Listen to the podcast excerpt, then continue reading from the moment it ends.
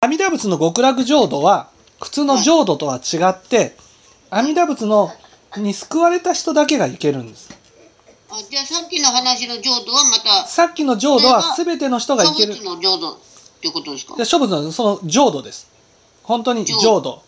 で、はい阿弥陀仏の極楽浄土っていうのは、はいその阿弥陀仏から他力の信心をいただいて阿弥陀仏の世界と心がつながった人だけなんですああそっか浄土が違うんですね浄土が違うんですその人は阿弥陀仏の御心をいただいているからその阿弥陀仏の御心には菩提心があるからどんな正門みたいな菩提心のない人でも菩提心が起きるんだっていうことなんですはいはいでもそれはみんながみんな行ける世界じゃなくてその全知識になるような人が行く世界なんですああそっかだから私たちは別に阿弥陀仏の極楽浄土に行かなくてもはい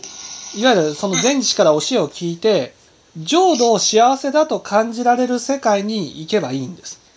はい